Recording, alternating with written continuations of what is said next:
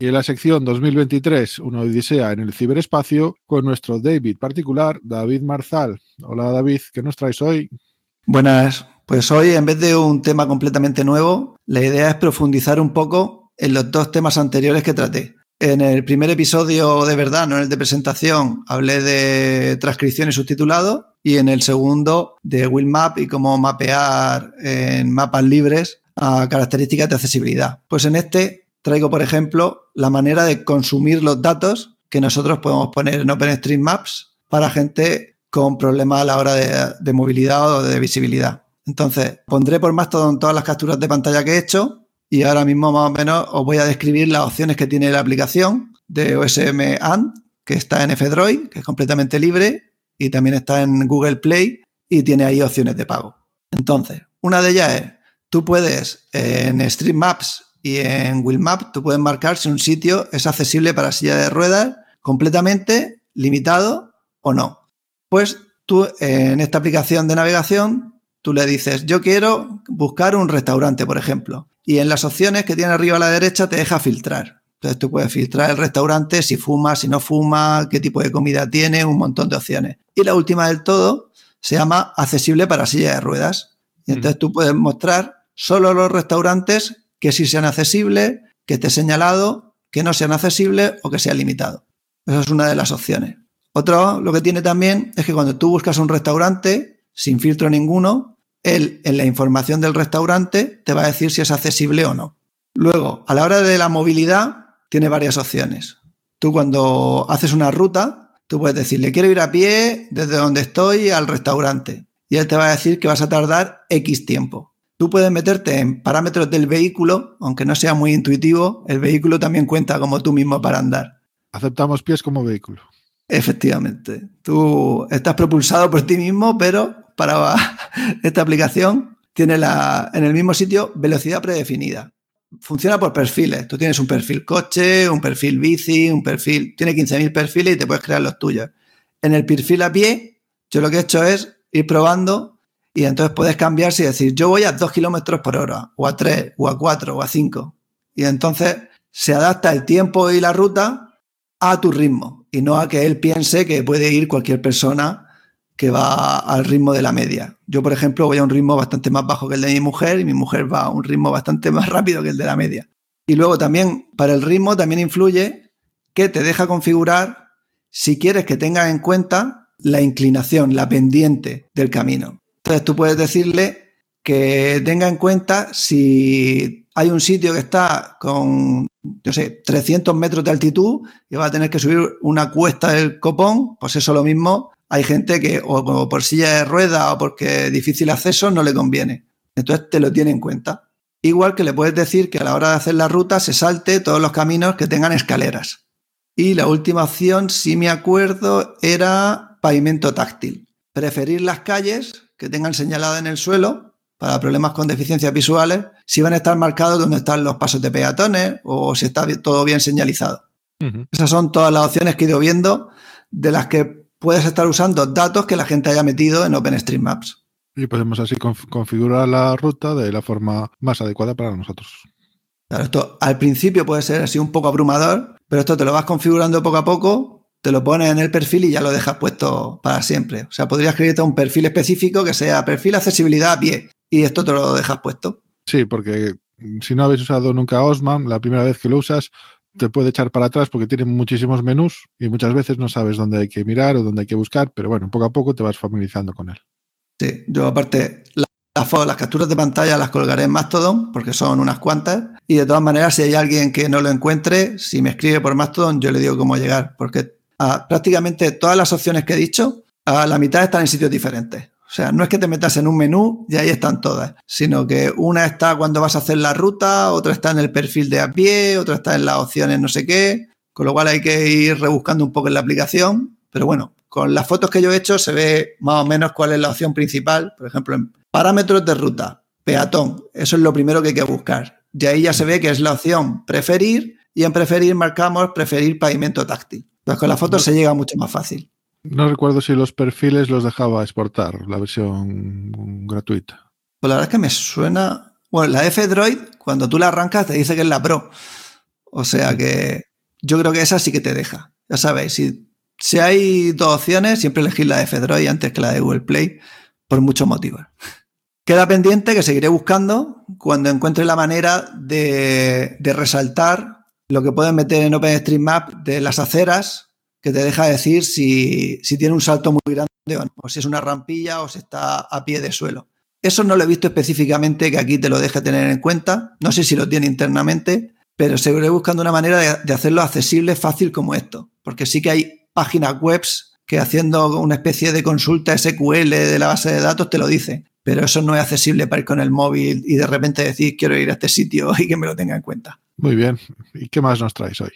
Y la segunda parte uh, es profundizar en lo que estuvimos hablando de la transcripción y subtitulado. Estuvimos hablando que hay un podcasting 2.0 que te deja meter etiquetas nuevas en el feed y tiene características, como que salgan pues unos circulitos con las personas que están en el episodio o sobre todo lo más útil ahora mismo es tener una transcripción, o sea, todo el texto que se está hablando y el subtitulado de que en cada momento que tú estás hablando está apareciendo la frase que estás diciendo.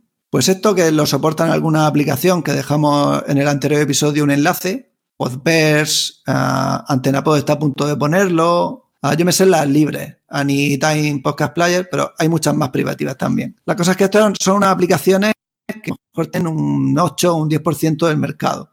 La mayoría usa uh, Apple Podcast y Spotify aunque yo recomiendo tener las dos instaladas para poder tener las novedades en las buenas que son de software libre y son punteras en todas las etiquetas estas nueve.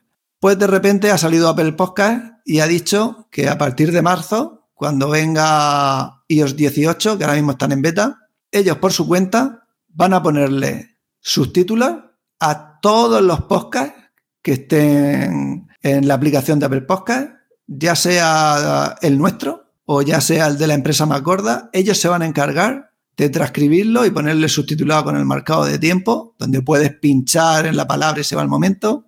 Cierto, pero de todas formas no son innovadores porque ya casi todas las plataformas ya estaban metiendo las transcripciones de, de los programas, tanto los podcasts de audio como los, en los vídeos. Sí, lo bueno de lo que ha hecho Apple es que ha respetado lo que es el estándar del RSS y del podcasting y ellos por defecto te lo van a hacer con su IA que ellos estén usando, porque en realidad ellos ya lo hacían, porque Apple lo que hacía era transcribir los textos, ver de qué hablaba tu podcast y según eso, pues hacer las recomendaciones o, cerrarte el podcast si no les gustaba. Pues en vez de quedarse esa información para ver los temas de lo que va el episodio en concreto, lo que han hecho es pues, ponerlo como subtítulos. Y la diferencia de otras plataformas, Spotify lo hace con tres o cuatro podcasts sueltos. Pero Apple lo va a hacer con todos los que estén en español, inglés y cuatro o cinco idiomas más y te va a dejar respetar las transcripciones que tú hagas. Nosotros en este podcast, por ejemplo, hacemos transcripciones con Whisper, que es de lo que yo hablé, hablé en el anterior episodio. Si la lleva en el, en el feed, cárgala del feed. Apple es un poco suya y lo va a hacer al revés. Lo normal sería lo que tú dices. Detesto que tiene ya una transcripción, pues uso esa. Apple, como es muy suya, dice, yo por defecto siempre uso la mía, pero te dejo que tú tú como creador del podcast marques si quieres usar las tuyas. Entonces, si tú haces eso, creo que se llama Apple Connect. Es una página web que tiene Apple donde tú manejas el, el directorio de Apple. Este, mm. este, programa es mío y entonces yo lo puedo configurar. Pues tú ahí marcas que quieres por defecto los tuyos y lo que hará es buscar la etiqueta podcast dos puntos transcript, que es el, el estándar que hay moderno, que es el que nosotros usamos. Si lo encuentra, pondrá los nuestros y si no lo encuentra, pondrá los suyos. Uh -huh. Con lo cual, los nuestros normalmente están más trabajados porque su IA no está mal, para ser una IA que te dan gratis, acierta bastante, pero claro, ellos no van a estar como yo, echándole una hora viendo si hay una palabra que se ha equivocado, que es súper obvia, y sustituyéndola todas las veces que se repita. Siempre es mejor usar los tuyos propios, porque sobre todo con los nombres o para nombres comunes, palabras concretas, yo esta mañana estaba haciendo una edición y yo no sé si he arreglado 500 palabras, que al final a lo mejor son 50 que se repiten 10 veces, pero siempre es mejor poder hacerlo tú, que lo vas a hacer con más cariño, y nosotros aún no lo hacemos, pero tú podrías poner el nombre de quien está hablando. O sea, si tuviéramos tiempo infinito, yo podría decir, ahora está hablando David, ahora habla Jorge. Eso Apple no te lo va a hacer nunca. Tú sí puedes hacerlo en tu fichero de transcripción si tienes tiempo o pagas por una aplicación que te lo haga automáticamente. Lo de Apple es a partir de finales de marzo, pero ahora mismo nuestros oyentes podrían estar utilizándolo ya si usaran una aplicación moderna en vez de Apple Podcast. O sea, si esto lo escuchan en Podverse, ya, están, eh, ya pueden ver los subtítulos. Quien no quiera salir de Apple Podcast por el motivo que sea, que sepa que a partir de marzo pues va a tener la accesibilidad de tener todos los subtítulos, buscar palabras en el episodio que se vaya al momento en concreto o ir leyendo mientras que pasa. Y ya corto con lo que es la transcripción y ya otros días traeré otras etiquetas que tiene el podcasting 2.0. Como siempre, David Marzal apostando fuerte por el, por el podcasting 2.0. Bueno, está aquí la sección. Gracias, David. Un saludo, hasta luego. Y en la sección de otros mundos, otras realidades, contamos con Tais Pousada, como es costumbre. Hola, Tais. Hola. Hoy creo que vienes con invitado, ¿verdad? Hoy sí, vengo muy bien acompañada y tenemos con, nosotros a Manuel Lagos, que es eh, investigador del Centro de Investigación en las TIC, del CITIC de la Universidad de La Coruña. Y es un placer eh, que esté con nosotros, pero es un estudiante de doctorado al que dirijo yo y bueno, está desarrollando una aplicación muy interesante con realidad virtual para facilitar pues, eh, intervenciones con personas que tienen algún tipo de discapacidad. Hola Manuel. Hola, ¿qué tal? Primero, gracias por la invitación. Para mí, bueno, siempre es un placer poder explicar un poco en lo que estoy trabajando y, dar a conocer, pues bueno, una tecnología como la, la realidad virtual, que mucho, se escucha mucho en muchos sitios como la inteligencia artificial, pero creo que, bueno, aún puede generar algunas dudas y, bueno, si puedo aportar mi granito de arena, pues, pues genial. No le inventó Apple, ¿no? La realidad virtual. No, no lo inventó Apple. Aunque ahora esté ahí de moda y estén saturando con las gafas de, realidad virtual, que son una maravilla, que son otro mundo, no, no son, no son los primeros. Tampoco es eh, libre totalmente, ¿eh? porque bueno, las gafas que, que, utilizamos al final pues son de comerciales, son gafas comerciales, ¿vale? Pero los desarrollos que está haciendo Manuel sí que serán libres en su día. Bueno, Manuel es ingeniero en, informática, tiene grado en informática, luego hizo un máster en, robótica.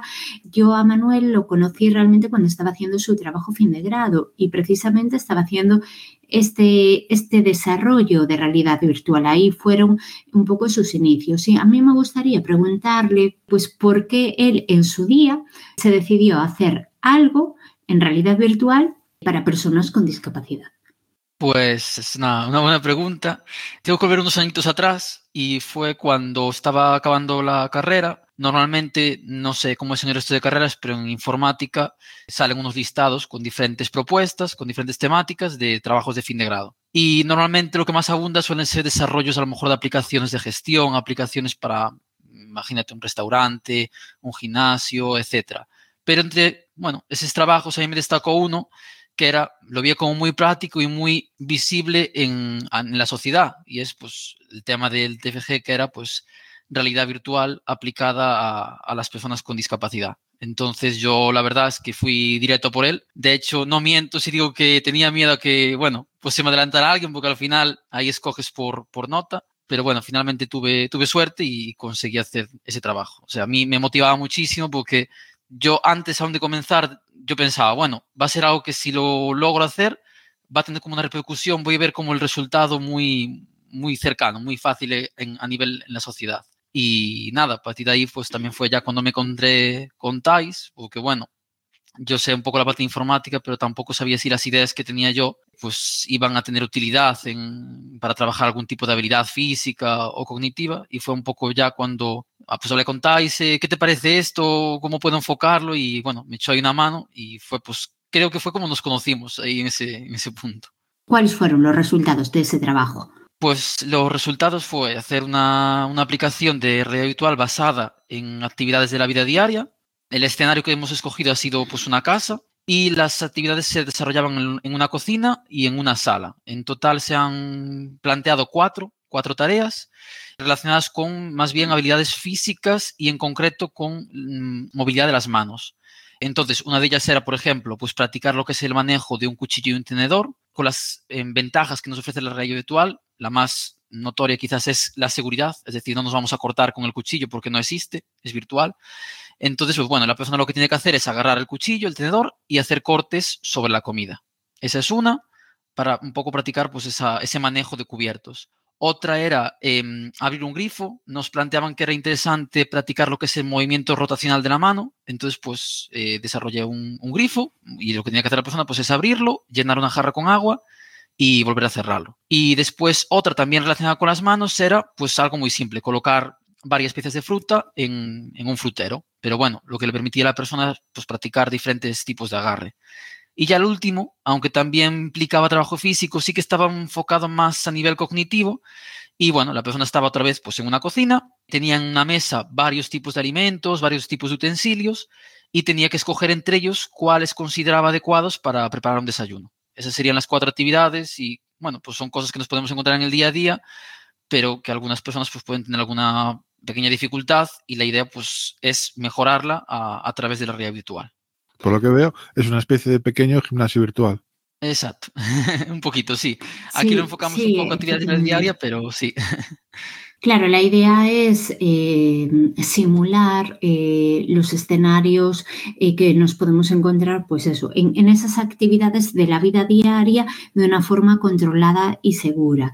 Esto fue su trabajo fin de grado, ¿no? Pero ahora la, propuesta que estamos desarrollando en su programa de doctorado es pues personalizar, es decir, pues eh, que podamos presentar un escenario, pero con actividades adaptadas a las eh, capacidades y necesidades que tenga la persona en su proceso de, intervención. Exacto, eso también es una característica que nos permite a, a nivel tecnológico la realidad virtual. Nosotros podemos hacer como una pantalla de configuración inicial y modificar ciertos parámetros. Pues, por ejemplo, eh, nivel de dificultad podría ser, pues, imaginemos en ese escenario de la cocina, cuántos elementos le vamos a, poner a la persona para trabajar, para elegir. Es decir, a lo mejor tenemos, empezamos con 4 o 5, pero podemos ir aumentando a 10, a 15 y así otros, otros parámetros que se puedan ir adaptando a cómo progresa la persona. Manuel, ¿me puedes comentar así a nivel técnico qué motor usas?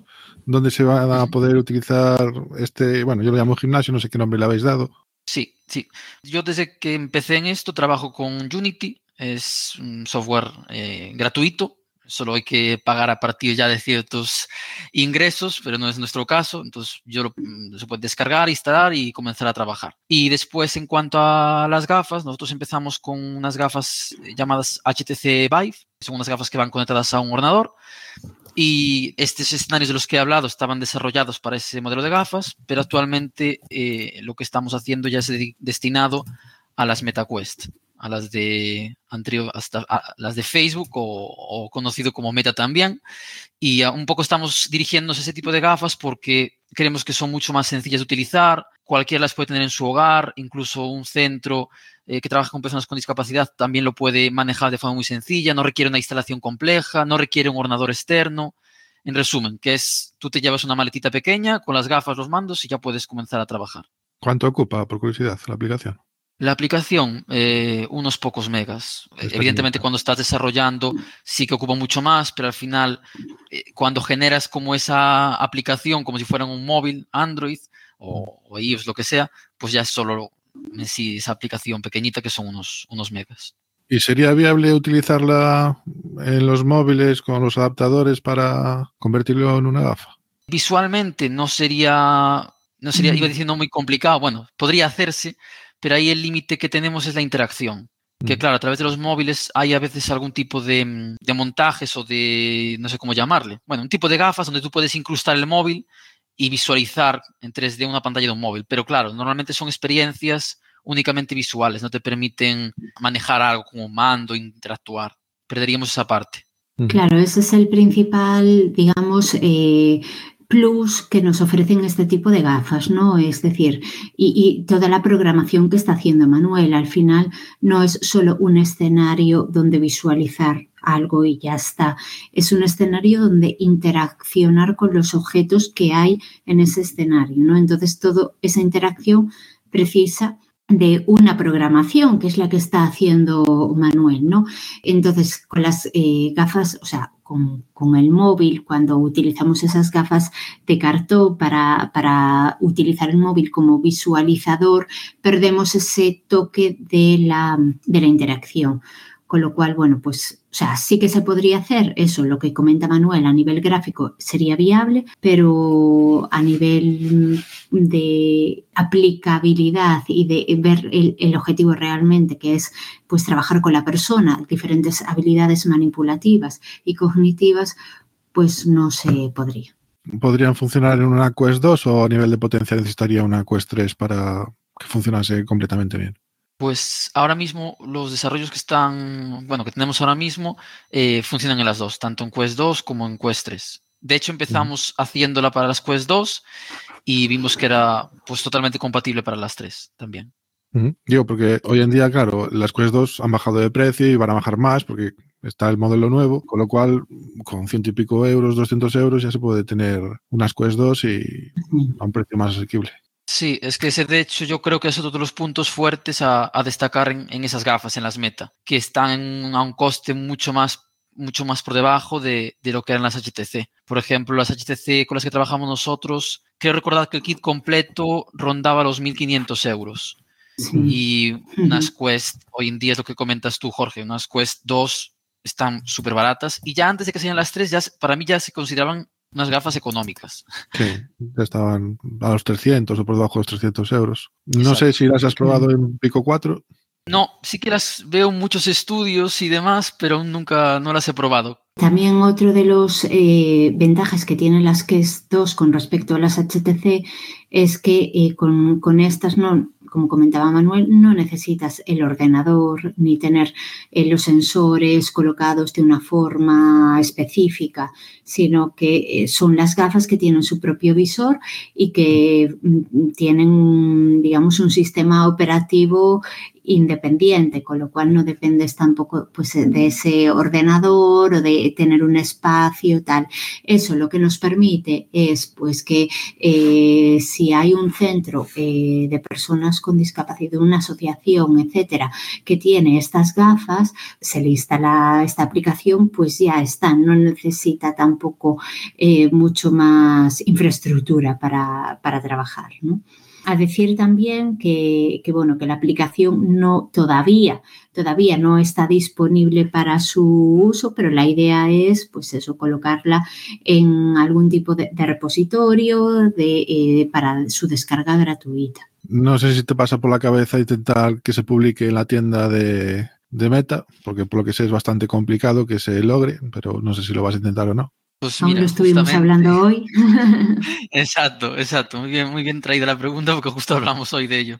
Sí, o sea, a mí me interesaba mucho publicarla en la tienda también por la facilidad de instalación. Quiero decir, si al final es lo que comentaba Thais, estas gafas las puede utilizar pues en un centro, una persona en su casa, y lo ideal es que tú entres en la tienda de aplicaciones, como en un móvil, le des a descargar, instalar y ya está. Mm. Tal como está ahora, es un proceso un poco más complicado porque, bueno, tienes que meterla como una sección aparte que está un poco más escondida, eh, configurar las gafas en un modo que es como modo desarrollador porque es una aplicación que aún no está pública. Entonces, bueno, a mí mi, mi intención es esa, que podamos publicarla. Sí que es verdad que yo por lo que estuve informándome es un proceso un poco largo a veces, pero bueno, en eso estamos porque, bueno, ya digo, es mucho más cómodo. Bueno, si, si quieres comentar, Manuel, eh, lo que estás trabajando ahora, pues eso, ya no solo son los escenarios dentro de una casa, sino, bueno, pues esos escenarios han ido evolucionando también. Y, y bueno, si quieres comentar un poquito lo que sí. estás haciendo en estos momentos. Sí, justo lo que hablé es algo que ya está hecho, fue bueno, lo que se, en lo que se enfocó el trabajo de fin de grado, pero después ya metidos en, en la tesis, como se trata de, de, de investigar, hay dos proyectos ahora mismo en desarrollo. Uno es trabajar lo que es la fuerza de la mano a través de realidad virtual, porque, bueno, mm, a través de una entidad pues surgió una necesidad de pues, poder trabajar la fuerza. Y en realidad virtual predeterminadamente los mandos no son capaces de medir un rango de fuerza, es decir, tienen unos botones que tú puedes pulsar o no pulsar, es decir, te dan un sí o un no, pero no, no saben cuánto pulsaste ese botón. Entonces, bueno, pues uno de los proyectos lo que, en lo que he estado trabajando es en desarrollar un dispositivo externo como una carcasa para el mando de las MetaQuest Entonces habría que colocar ese mando en la carcasa y la carcasa a su vez lleva dos sensores de, de, fuerza y un dispositivo, un pequeño dispositivo como un mini ordenador, podemos decirle, que se conecta por Bluetooth a las gafas y envía los parámetros de fuerza, es decir, si la persona aprieta más o menos ese mando. Y con ello ya pues podemos hacer ciertas cosas a nivel en cuanto a actividades, digamos. Es decir, por ejemplo, lo que está, en lo que estamos haciendo ahora mismo es una actividad muy común del día a día, que es fregar los platos. Entonces la persona está en una cocina, tiene varios platos sucios y ¿qué pasa? Que si no hace un mínimo de fuerza al fregar los platos, pues la suciedad no sale. Entonces de esa manera, pues digamos que la persona se siente motivada a eh, ir frotando y haciendo fuerza a, a la vez para mí lo complicado en esta parte fue tener esa conexión Bluetooth con las gafas y ahora la idea es desarrollar otras actividades, porque una vez tenemos ya ese valor de fuerza, pues podemos enfocarlo a otras muchas cosas. Por ejemplo, pues podría ser eso, limpiar pues un cristal o apretar, no tiene por qué ser a lo mejor una actividad de la vida diaria, podría ser a lo mejor, pues yo que sé, apretar una pelota o atornillar una mesa, cualquier cosa. Esa sería una de las partes en las que estamos trabajando. Y después otra, mm, es un poco ya distinto, es trabajar en lo que es la movilidad en entornos virtuales. Normalmente tú cuando estás en un entorno virtual tienes un área de unos metros, unos metros cuadrados, por los que te puedes mover y las gafas te detectan. Pero si te sales de, esa, de ese, yo le suelo llamar un cubo, como si fuera un cubo grande, dentro del cual si te mueves te detecta, pero si te sales de él ya no te detecta lo que nosotros estamos, en lo que estamos trabajando es que en incorporar una plataforma que se llama de movimiento cautivo, es una plataforma deslizante en la que tú te subes, por así decirlo, y los pies como que patinan. Entonces puedes andar sobre esa plataforma y lo que te permite es que tú los pasos que vayas dando encima de esa plataforma se trasladan a ese mundo virtual y podrías andar ilimitadamente. Y también la idea es publicarlo en abierto. Eh, lo que es la, la aplicación, sí. Ahí tengo que decir también, bueno, la ventaja que es eso, que nos podemos mover libremente, con lo que supone, por ejemplo, para practicar pues un entorno urbano, por ejemplo, estamos en una acera, en una carretera, poder practicar lo que es la interpretación de semáforos, eh, cruzar pasos de peatones. Eso serían algunas de las ventajas que nos ofrecería, pero la desventaja es que esa plataforma ahora mismo solo es compatible con las gafas HTC. Entonces, eh, la aplicación sí que es, va a ser libre, pero claro, si tú la quieres usar, tienes que tener las gafas y la plataforma para poder moverte. Y ese tipo de plataformas no suelen ser baratas. exacto, exacto, sí. ¿Cuánto costó la que tenemos en, en el laboratorio? Pues la plataforma. Mil euros, a lo mejor. Sí, un poquito más, sí. Sí, suelen andar a partir de mil euros. No me habéis dicho nombres de las aplicaciones, ¿no, le vais a, no los vais a bautizar? Uf, eso es un.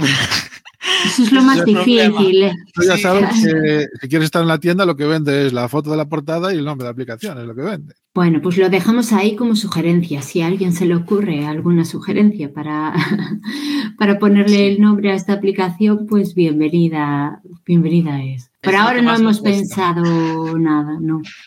Bueno, Manuel, y cuando termines la tesis, supongo que te gustaría seguir trabajando en temas relacionados a estos. Pues yo espero que sí, porque ideas tengo muchas, me hace falta más, tiempo, pero sí que me gustaría eh, seguir en esa línea, porque creo que al final, eh, si pensamos en nuestro día a día y a lo mejor actividades de, con las que nos podemos encontrar o situaciones, eh, eso, pues en una calle, en un entorno laboral, en nuestra casa, si no podíamos practicar con mayor seguridad de la que nos ofrece la vida real, por así decirlo, creo que ahí la realidad virtual puede aportar bastante o incluso en, en, hacer que esas actividades sean más motivadoras, que sean más divertidas incluso, y lo que decía antes, y que sean seguras. Incluso alguna vez tenemos hablado, pues a lo mejor eso, de practicar a lo mejor eh, la conducción o un simulador de conducción. Ya es algo a lo mejor muy grande, ¿no? Pero bueno, que también se podría hacer con realidad virtual y mezclando ya lo que es la parte de gafas con a lo mejor algún dispositivo con volante y palanca de cambio a lo mejor adaptada, etcétera Espero que a, los, los, y las oyentes les haya gustado pues, escuchar esta, esta parte también de, desarrollo, que son tecnologías para el bien común al final. Y, bueno, comentaros que nosotros estamos en el grupo de investigación Talionis, trabajando eh, en el centro de investigación CITIC de la UDC y que bueno, ahí seguimos y cualquier persona que esté interesada en conocer más, pues puede contactar a través de la página web del FITIC o de nuestra página web del grupo Talionis también. Y escuchar los programas anteriores para saber más sobre lo que estás haciendo. Exactamente. Pues bueno, para engancharnos. Muchas gracias por haberte pasado por aquí. Esperamos volver a contar contigo en futuras ocasiones. Cuando lea la tesis.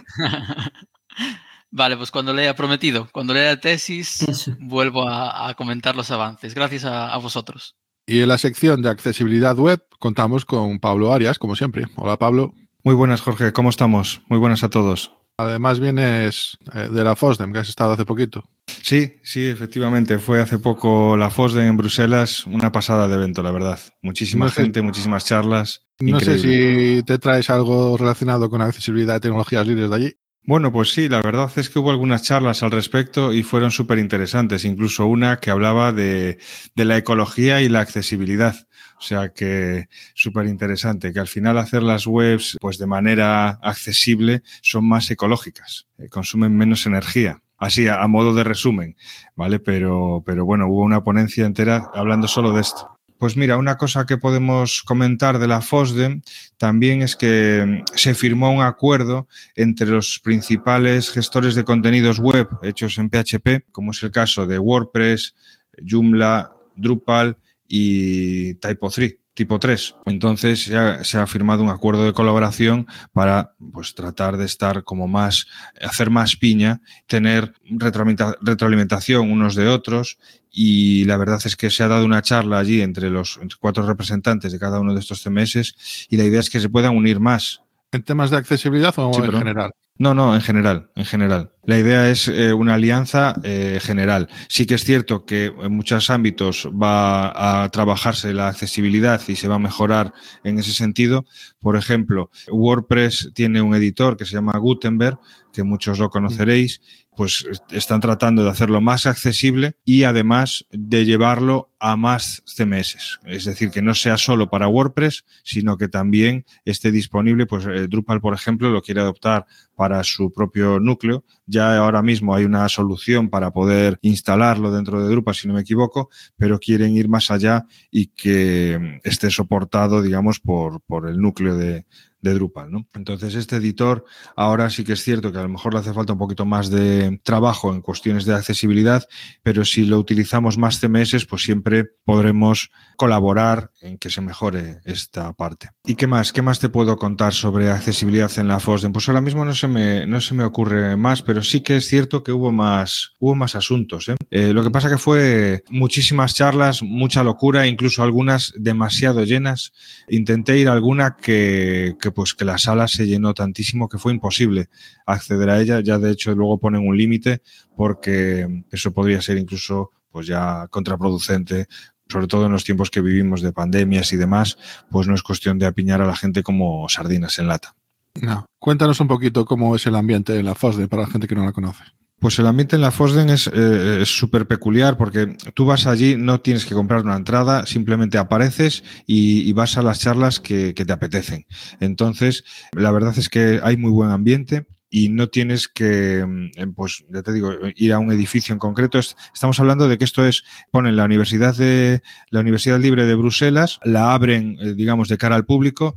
Hay varios edificios de, de la universidad, varias facultades, en la que dentro de cada una se habilitan aulas o los auditorios, perdón, los auditorios donde la gente, pues hay sitio a lo mejor para 300, 400 personas, habilitan todas estas instalaciones para que se den las charlas y a mayores luego por las, lo que son las entradas, los pasillos de las facultades, hay stands de los principales representantes de software libre hoy en día, pues charlas de, perdón, eh, stands de Mozilla, de LibreOffice, de un montón de stands, no, no, no te quiero exagerar, pero a lo mejor había, bueno, decenas y decenas de, stands mm, pues desde temas de generalistas, pues como puede ser más un navegador o un editor de textos o, o paquete de oficina, pues también había temas de Nextcloud, de impresión 3D, de electrónica, bueno, de, de un montón de, de, temáticas libres, por supuesto de marketing, estaba Mautic, estaba,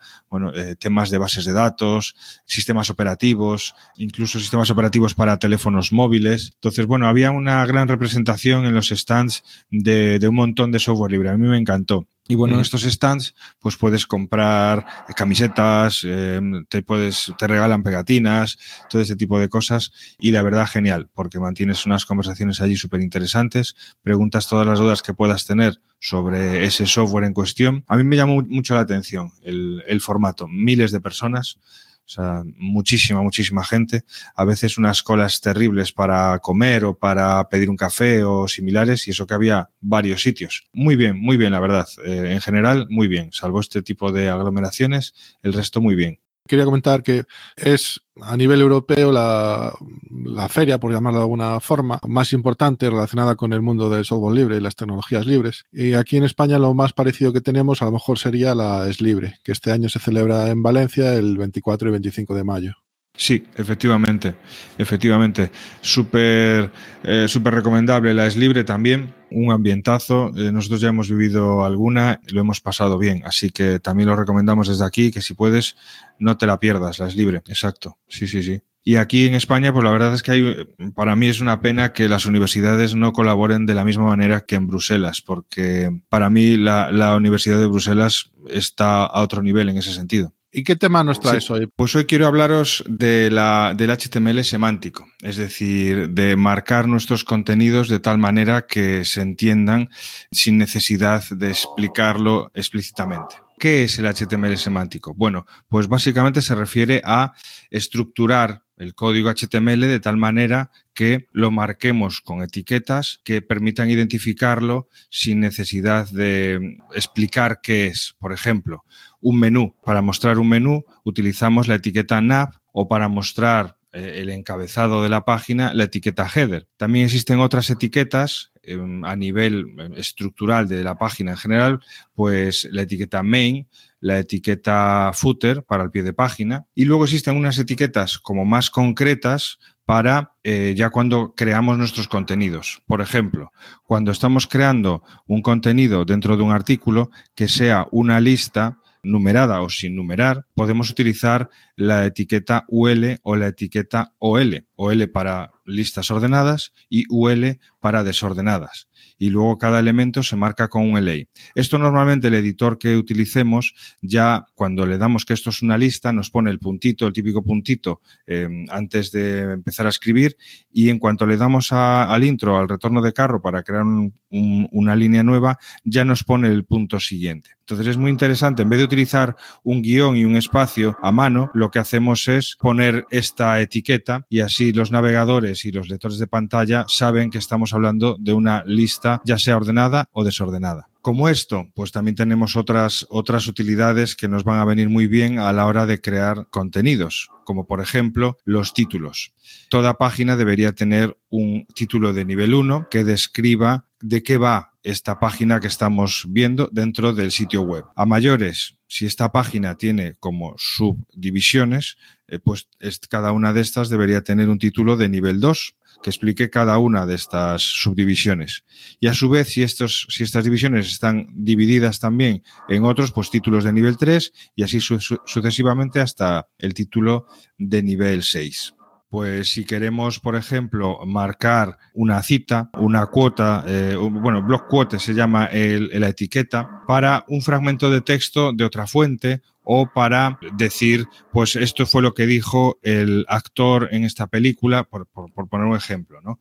Incluso se puede poner luego la etiqueta cita para también, pues decir quién dijo esto y demás, ¿no? Hay otras etiquetas que nos vienen muy bien. Hay etiquetas para marcar una tecla, por ejemplo, con control y la, y la C copias, pues para poner ese control y C hay una etiqueta KBD se llama. Si queremos escribir código en nuestro artículo, pues podemos marcarlo con la etiqueta code y así tenemos pues algunas etiquetas más que son muy útiles para que todo el mundo sepa de qué estamos hablando.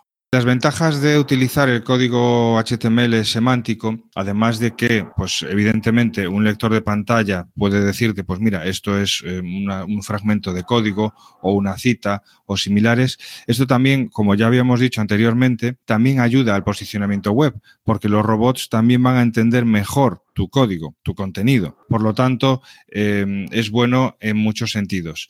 Ya no nos vamos a meter en otros ámbitos más em, profundos, pero sí que es cierto que propio navegador y demás va a saber pintar las cosas más fácilmente. ¿vale? Entonces, esto es interesante eh, a, todos los, a todos los niveles. Sí que es cierto que si en un momento dado no podemos marcar un fragmento de código como nos gustaría, pues con una etiqueta apropiada para ello, tenemos también la posibilidad de marcarlo con la opción role, es decir, especificar el rol que tiene esa etiqueta eh, dentro del, dentro del significado del artículo. ¿Vale? Entonces, si estamos creando un artículo y no tenemos más posibilidad que poner eh, divs o spans, siempre podemos poner el significado de qué es esto. Pues, por ejemplo, si queremos decirle, pues mira, esto tiene el rol de título o tiene el rol de cita, pues siempre puede ser una alternativa, aunque no la mejor, pero por lo menos tenemos una manera de suplirlo.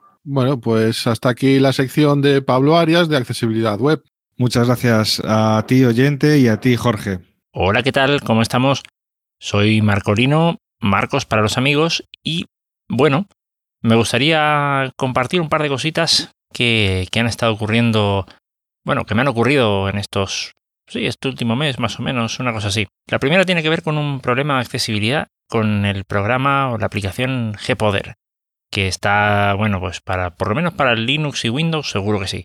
Lo que ocurre es lo siguiente, tengo un amigo que tiene ceguera total y resulta que, claro, eh, estaba teniendo problemas con su con su reproductor de o sí, su dispositivo para escuchar podcast, que es el Victor Reader, creo que el 503 Stream o algo así, creo que sí, creo que es el modelo.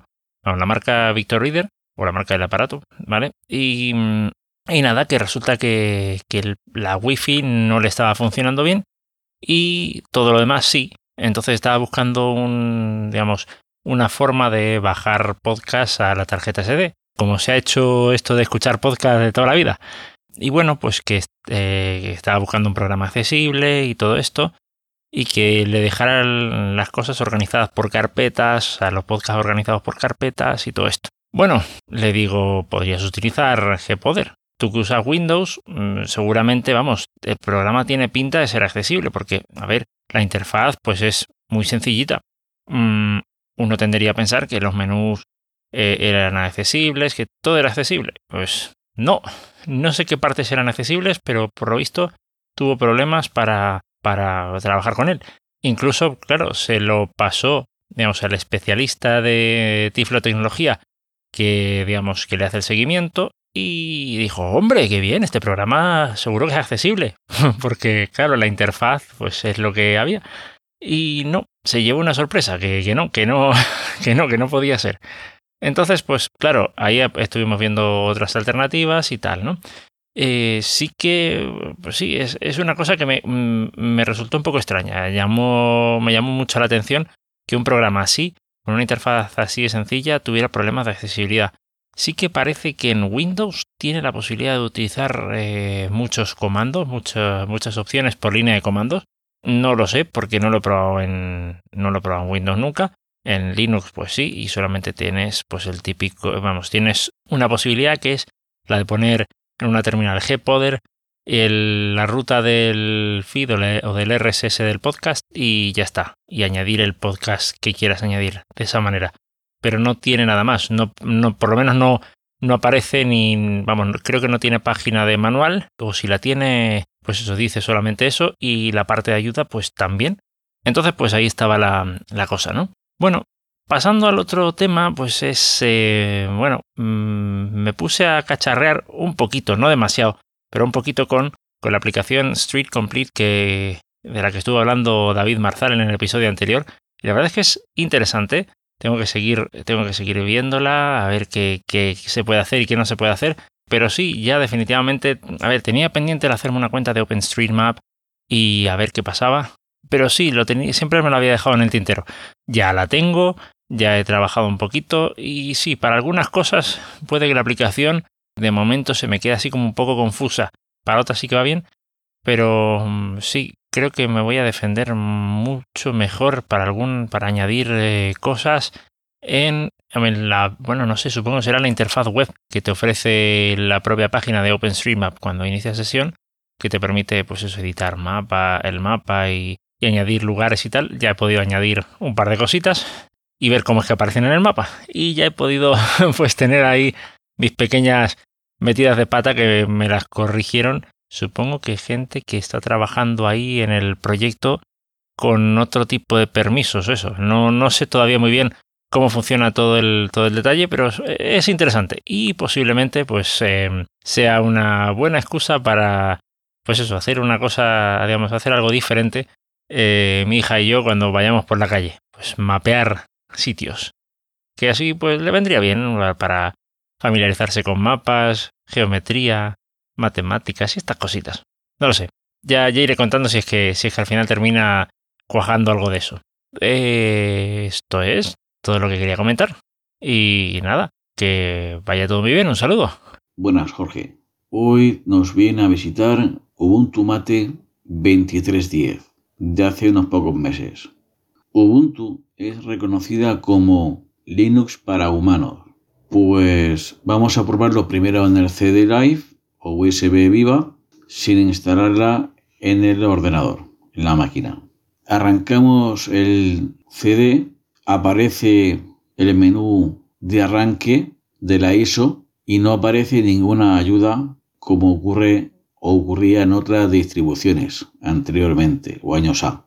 Arranca, mejor dicho, aparece la primera pantalla con medio entorno cargado donde nos pregunta básicamente el idioma, que elegimos español, y tenemos dos opciones, probar o instalar. En este caso, probamos primero, a ver qué tal, para hacernos una idea de lo que tendremos después instalado si así lo decidimos. Una vez arrancado y cargado el escritorio, pues veo, o yo desde luego no lo he encontrado, el zoom de escritorio, que es una ayuda básica. Podemos encontrar una lupa que es un juguete, básicamente si alguien quiere hacer tutoriales, pues le puede venir bien. No encontramos la función de invertir colores, ni de escritorio, ni de ventana. Sí, hay temas oscuros, pero eso lo dejaremos para después.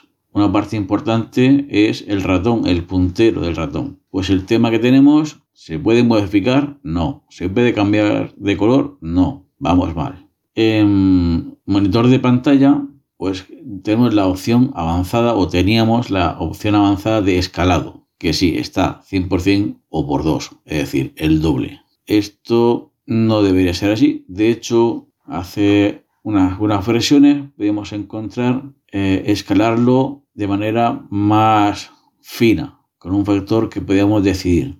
Esto es importante para pantallas pequeñas, sacar mayor provecho, una mayor productividad dado que no es lo mismo una pantalla de 15 centímetros, perdón, de 15 pulgadas que una de 25 y aplicar zoom o simplemente para personas que llevan un portátil pequeño. La propuesta de escritorio pues son colores muy blancos. No llega a ser un blanco atómico, pero, perdón, un blanco nuclear, pero se queda cerca. Vemos que tanto las ventanas, título de ventanas, las barras de escritorio son blancas y eso a veces genera confusiones porque no sabemos si estamos, eh, tenemos el puntero sobre la ventana o si estamos en la barra. Sobre todo cuando vamos a mover, vamos a arrastrar la ventana. Estamos tirando de la, de la banda que corresponde al escritorio, no a la ventana. Es cierto que se pueden personalizar en color, transparencia, las barras de escritorio. Incluso se pueden poner en vertical a un lado a otro. Y estas son bastante configurables. Los temas de escritorio se pueden personalizar en colores, pero ocurren composiciones un poco ortopédicas. Unos dependen, o sea, cuando modificas un color, afecta a varios componentes de, de, la ventana o del escritorio.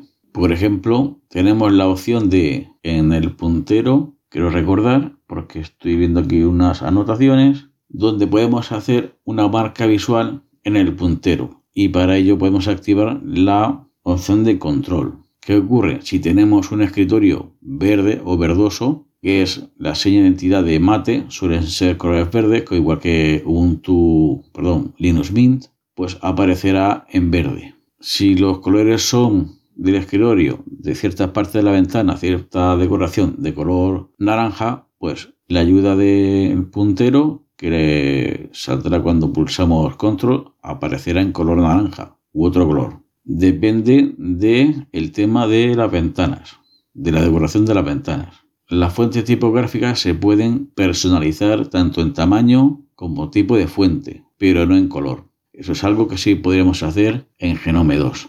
Si bien puede ser una solución para personas con baja visión tener fuentes más grandes, en la práctica es muy mala idea. Porque si tenemos un monitor de, supongamos que 32, por decir algo, así muy bestia, pues si utilizamos las fuentes que son de tamaño grande, pues se queda a lo mejor en la mitad, o mejor dicho, en la cuarta parte. Si tenemos una fuente tamaño 10 por defecto y necesitamos tamaño 20, pues la pantalla se convierte en cierto modo en la cuarta parte.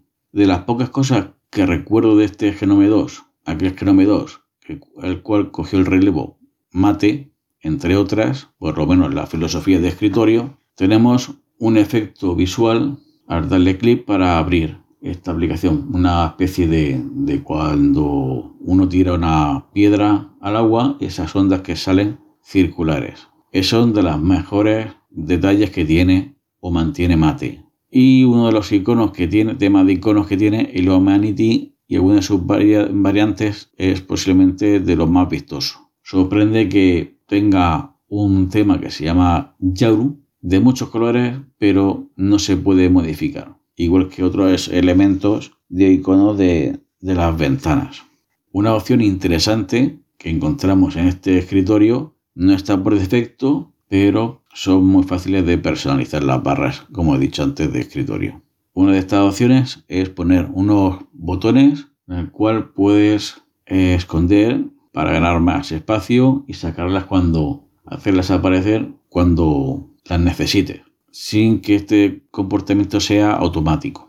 Hay personas que optan por temas oscuros en el escritorio, lo cual parece que para personas con problemas visuales, determinados problemas visuales, serían perfectos. Pero el tema oscuro o los temas oscuros, cuando abrimos, por ejemplo, LibreOffice, el folio sigue estando blanco. Luego no hay una inversión de colores. Según qué tipo de problema visual, es bastante incómodo tener un folio blanco y el resto de ventana con las herramientas correspondientes en negro con fuente o con los iconos en colores blancos o de color. A veces me pregunto dónde está el legado de Genome 2 y su concepto de escritorio. Ubuntu Mate pues tiene otros tipos de ayudas que no está orientado a problemas visuales o baja visión. Yo en eso, ahí es uno tipo de personas otro tipo de perfil los que pueden o deberían aportar su opinión. Con ese sabor de Genome 2 o lo que queda de él, pues prefiero declinar mi valoración cuanto a accesibilidad visual. Antes de terminar, se me olvidaba. Hemos probado sin instalar. Voy a instalar. Pues en la instalación no hay nada destacable respecto al arranque de Ubuntu de pruebas y en instalador. Lo típico de Ubuntu fácil, no hay que yo sepa ninguna opción relativa a la accesibilidad. Una vez actualizado, mejor dicho, instalado y recomendable actualizar siempre, antes de abrir la sesión, pues tenemos una opción que creo recordar que es F10, que nos abre una un menú desplegable del escritorio o de, inicio de, sesión. Pero si tienes un problema visual, pues lógicamente es como si no existiera. O es muy difícil. Tampoco hay una indicación que ayude a pensar que se puede abrir con alguna tecla del teclado. Recordad que Ubuntu Mate tiene varias propuestas como Unity, un antiguo escritorio que desarrolló Ubuntu y otros entornos gráficos mmm, característicos de otros sistemas operativos. En este caso he optado por la idea original de Mate, que era la de un Genome 2 pero evolucionado en cuanto a librerías. Mientras he estado probando Ubuntu Mate estos días, pues también he visto y comparado algunas diferencias de Linux Mint con el escritorio Mate. Hay muy poca diferencia en cuanto a las características de ayuda visual, si bien es cierto que la propuesta es un poquillo diferente por defecto. En cuanto a las a la barra de escritorio, que solamente tiene una y es la parte inferior, y el menú es de el menú principal que en lugar de hacerlo en oscuro, en perdón, en color blanco, es en color oscuro, igual que la barra de escritorio. Bueno, hasta la próxima, Jorge. Hasta aquí queda mi parte del laboratorio. Pues en la sección de diseño para todos con Jonathan Chacón, hoy nos va a hablar de voces sintéticas, entre otros temas. Hola, Jonathan. Buenas, Jorge. Buenas a todos. Pues hoy vamos a hablar de una tecnología que, aunque empezó como un simple juego de IBM, se ha terminado en convertir en una industria eh, del software en la que hay nichos muy concretos que se benefician, entre ellos la salud, las personas con discapacidad, la automoción y, por supuesto, el mundo militar. Pero vamos a empezar con eso de qué son las síntesis de voz. Pues una síntesis de voz es un conjunto de datos que representan reglas y formas de emitir sonido que emiten a una voz humana con mayor o menor calidad. ¿Qué depende de la mayor o menor calidad de una síntesis de voz? Pues su juego de fonemas, o sea, el conjunto de sonidos que representan los distintos sonidos que emitimos unas personas al hablar, porque no es lo mismo eh, voces monofonéticas que voces bifonéticas, trifonéticas o polifonéticas. No es lo mismo eh, pronunciar bra que hacer un B, luego una R y luego una A, que sería lo que hacen las voces monofonéticas de reducir el mínimo y luego están las polifonéticas o trifonéticas que recogen la grabación de personas que al principio hablando allá por los años 60, que es cuando empieza en IBM, en 1962, el físico John Larry Kerry, Ketty, perdón, creó una caja fonética con un IBM 704 consiguió hacer que ese computador, y lo llamamos computador porque era del tamaño de un armario, eh, además de reproducir música mediante un instrumento sintético, eh, reprodujese una canción. Hablaba, entonaba y esa misma canción la podemos escuchar en la película 2001, Una Odisea del Espacio, cuando HAL 9000 está siendo desconectado. Esa canción que se pone a hablar es una grabación extraída de ese IBM 704 y digamos que como un guiño cameo especial que le hizo el señor Kubrick a toda esa invención que se hicieron los laboratorios Bells en la década de los 60 donde se abrieron muchas de las tecnologías, que mucha gente piensa que todo empezó con Internet, Internet de los años 50. ¿Qué pasó después de ese 1962? Pues se siguió investigando pero en el MIT, en el MIT, eh, la, gente del laboratorio Bell, la propia IBM, haciendo experimentos, mezclando eh, voces fonéticas, grabaciones de mujeres, porque al principio las grabaciones eran todos de hombres, para hacer esas cajas fonéticas. Y no es hasta el año 83, 1983, que se consigue hacer un producto comercial para el público todo lo que se estaba desarrollando antes era solo para investigación, para procesos que nunca llegan a ver eh, el mercado, bien sea para utilizarlo a nivel militar o a nivel de empresas que no se comercializan, sino que son productos ad hoc. Por ejemplo, se habla de eh, un control de acceso donde había una caja de fonetización sintética, o sea, un cacharro que hablaba, que simplemente te decía stop o pass y eso pues a finales de los años 70. Y en el año 83 se sacó al mercado el Dead Talk, que en principio iba a ser un producto o un dispositivo hardware que tú le pasabas por el puerto serie una cadena de texto y él la convertía en una voz. Por cierto, una voz horrible. ¿Llegaste a escucharla? Sí, lo he sufrido.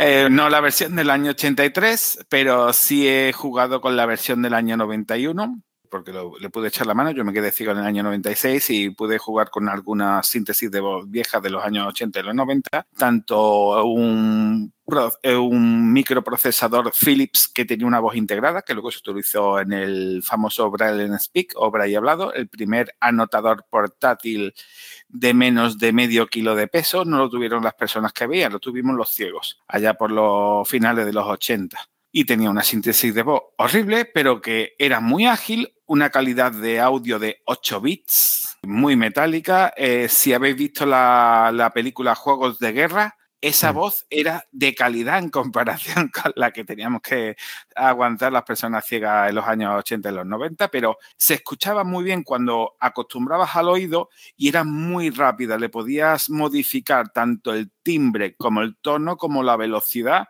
y eran muy versátiles y ocupaban menos de 128K de memoria. Mm. Entonces, entraba muy bien. ¿Qué pasa? Que cuando Dead Talk salió al mercado, ah, perdón, eh, iba a avisar, eh, eh, salió con el objetivo de ser utilizada como prótesis comunicativa para personas con traqueotomía o problemas de laringe, tras, un proceso de oncología de laringe. Era muy habitual los hombres que con esa moda de masticar tabaco en Estados Unidos y la India, pues terminaban con una amputación parcial o total de la laringe o la faringe, pues no tenían cuerdas vocales útiles y de tal salió con ese origen y de repente vieron, uy, a los ciegos les interesa esto. Y empezaron a hacer mercado con Dental hasta el punto que empezaron a aparecer otras empresas como Locuendo a finales de los 80, Nuance a mediados de los 90,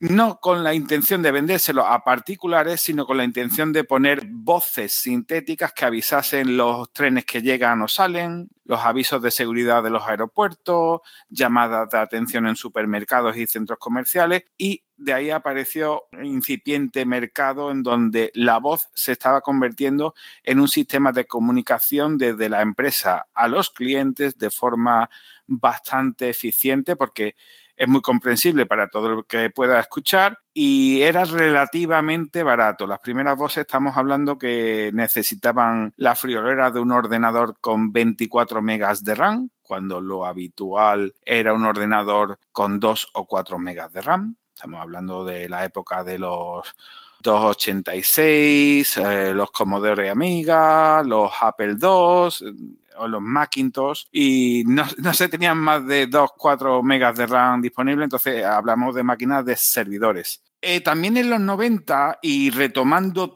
toda la evolución en la investigación de síntesis de voz del MIT, en la Universidad de Edimburgo aparece Festival Speech System, que es la base de todos los motores de síntesis de voz modernos que tenemos en la actual, generados a través de cajas fonéticas por análisis de grabaciones humanas. Y dirá, ah, esto has puntualizado mucho porque hay mucho que puntualizar. Hay competidores de festival como eh, Speak, que es de finales de los 90, principios de los 2000, que Speak está totalmente generado sintéticamente. No hay una grabación previa de donde extraer los datos. Simplemente se hace un mapa de las consonantes y las vocales, de su onda de sonido, de cómo se pronuncian.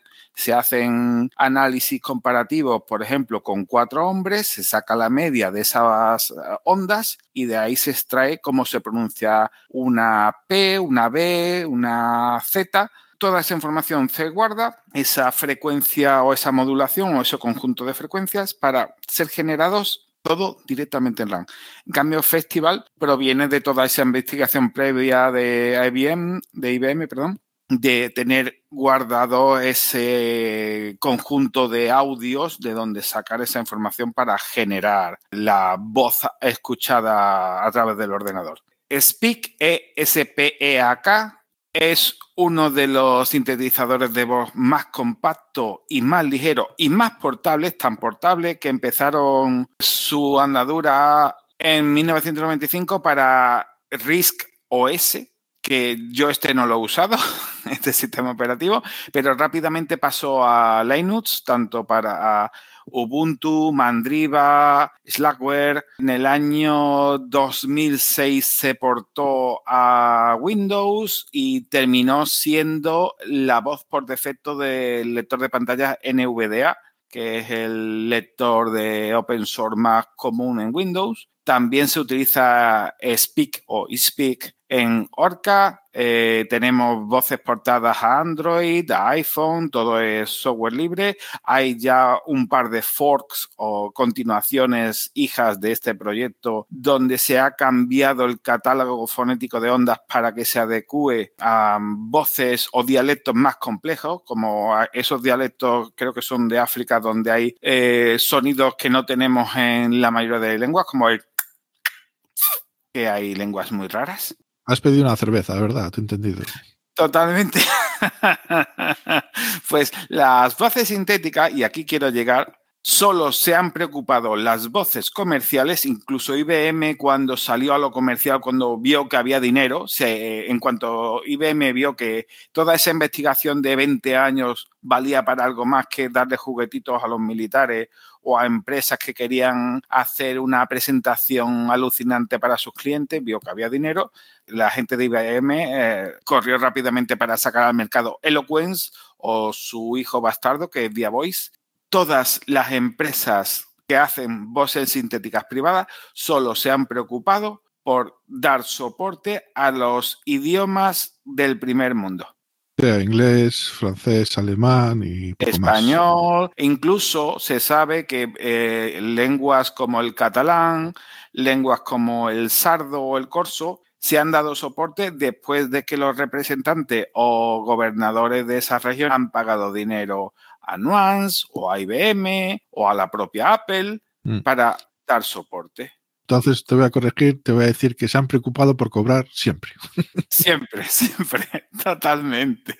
Y a diferencia, Festival dejó todo libre. El que quisiera se podía adaptar lo que pudiese Lo, que pasa es que Festival era demasiado engorroso y ha sido uno de los problemas. Por ejemplo, para Festival, la propia Junta de Andalucía desarrolló voces para Guadalinets, que es la distribución que tuvimos allá por el 2008-2009, y éramos los únicos que tenían voces con el lector de pantalla en castellano, porque o tirabas de Speak o tirabas de las voces de Festival en inglés hablando en castellano.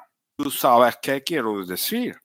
Que ese acento americano raro que tienen las voces inglesas cuando le fuerzas a decir un texto en castellano. Tanto Festival como Speaks, como Mary TTS o Merits, que son motores y tecnologías totalmente open source. Es más, festivales GPL2 creo que se ha actualizado ya la 3 y Speak está en GPL3, eh, Mary TTS es eh, Critic Commons, o sea, todo libre, simplemente hay que respetar las licencias de los autores. Speak tiene soporte actualmente, si no recuerdo mal el dato, para 107 idiomas. Ahí está.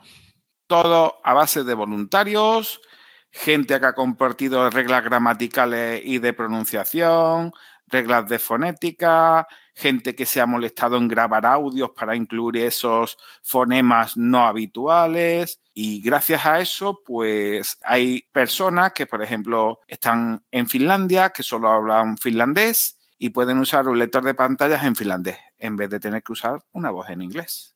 O, por ejemplo, personas que hasta hace menos de ocho años eh, en Asia no tenían una síntesis de voz que pronunciase bien su idioma. O sea, se hacían adaptaciones de coger, por ejemplo, la caja fonética de Nuance para japonés y hacían la, voz china. Y era horrible. Es como, no sé, no, no, no, supongo que sería intentar escuchar un texto en castellano con una voz en francés o una voz en italiano, de que te chirría muchísimo. Pues la las personas ciegas pues no tenían otra opción hasta que los proyectos de software libre han llegado allí, porque también está el tema de no solo los muros comerciales, sino los, los, los muros sociopolíticos que impiden que el open source llegue a todas partes. Pero bueno, Speak y Festival han tenido mucho éxito. Una cosa muy interesante es que eh, en principio eh, Stephen Hawking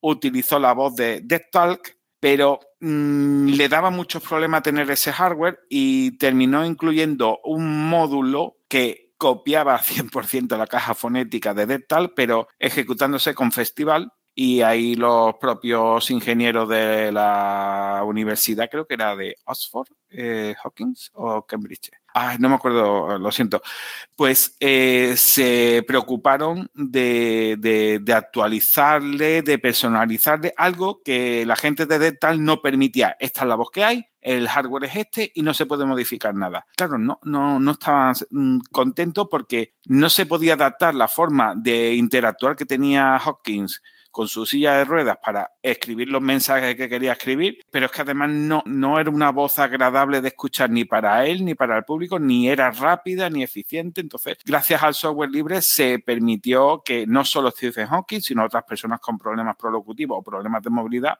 pudiesen tener una voz. Y bueno, y ahora en la actualidad, año 2024, ¿ha cambiado mucho la cosa? Sí, notablemente brutalmente, increíblemente, aunque Festival, eh, Mary, TTS y, Speak siguen fuertes, porque cuando no tienes espacio, porque solo tienes un mega de RAM, ahí metes Speak, tienes menos de 500 megas de RAM, metes Festival, pero cuando te sobran los recursos, ha aparecido algo que es mucho más útil para las personas que están a punto de perder su voz o se tienen grabaciones de, su voz, al menos de una hora, o mientras más horas tenga de grabación de su voz hablando con naturalidad, mejor, porque gracias a la inteligencia artificial se están clonando voces para crear cajas de síntesis de voz. Y ahí es la revolución que estamos teniendo, que ya hay cosas tan alucinantes como con tres minutos de tu voz, ya se puede hacer una síntesis de voz, aunque claro, tiene que ser hablando en el idioma que la inteligencia artificial considera como nativo y no queriendo una voz emotiva, que esa es otra. Hay voces sin emotividad, que hablan una voz así de plana, y voces que hablan con más naturalidad, se llama emotividad, que hacen entonaciones de interrogación, de admiración, e incluso en algunos casos pueden transmitir sentimientos de alegría, o terror. Y por supuesto, por desgracia para todos nosotros, esas voces son caras porque son del carácter privativo. Porque el, open source se ha centrado principalmente en dar soporte y ayudar lo más rápido posible a la humanidad. A esas personas que hablan farsi o swahili, o a esas personas que hablan sánscrito, o a esas personas que hablan vietnamita, que también son personas, digo yo pero ni Nuance, ni Loquendo, ni IBM, ni Apple, ni Google, que mira que Google ha hecho un esfuerzo por sacar sus voces más idiomas, pero ves el catálogo de Google o de Apple y actualmente dan soporte a menos de 30 idiomas. Sí. Ahora que estábamos hablando de esos ciento y pico idiomas disponibles para los sistemas operativos libres, también recordar a esos sistemas operativos libres basados muchos en GNU Linux, gracias a la labor de traductores, pues se pueden tener también los textos traducidos a ciento y pico idiomas y disponibles para que la gente pueda instalar en, y meter el idioma que, necesite o que prefiera. Eh, es lo bonito del mundo colaborativo del open source, que con el esfuerzo de unos, el esfuerzo de otros, al final consigues que una persona tenga acceso a la tecnología y, encima en su idioma, con la menor fricción posible. Eh, digamos que es lo bonito de, venga, vamos a unirnos unos cuantos, yo sé hacer esto, tú sabes hacer esto y entre todos sacamos algo que sea útil. Mm. Y es lo interesante. Con lo de la inteligencia artificial, el problema está en la regulación a quién pertenece la voz. La persona que graba, la persona que envía la grabación, la persona que pulsa el botón para generar la voz o la persona que utiliza los mensajes generados por esa voz. Y ahí entramos en un dilema socio-geopolítico bastante interesante porque las opiniones de uno es una forma, las opiniones de otro es otra. Y a mí lo que me preocupa es que algunos están regulando a favor de las grandes empresas, poniendo una regulación tan estricta que una universidad o un investigador en su casa o un voluntario en su casa no pueden cumplir, pero en cambio las grandes empresas sí. Y en otro lado se está regulando de forma de que todo vale y tampoco todo vale, porque sí es necesario un poco de regulación, pero no dejémosle toda la tarta a aquellos que solo buscan la cuchara para ellos mismos, eh, que el open source ha abierto mucho, ha aportado mucho a nuestro planeta y, la regulación debería respetar y reflejar esto. Y bueno, ahí seguimos eh, al pie del cañón. Pues una sección muy completita nos ha quedado hoy, Jonathan. Pues me alegro y espero que a la gente le esté gustando y se aceptan peticiones, como siempre digo, que a veces a uno se le acaban los temas. Muy bien, pues hasta el próximo programa.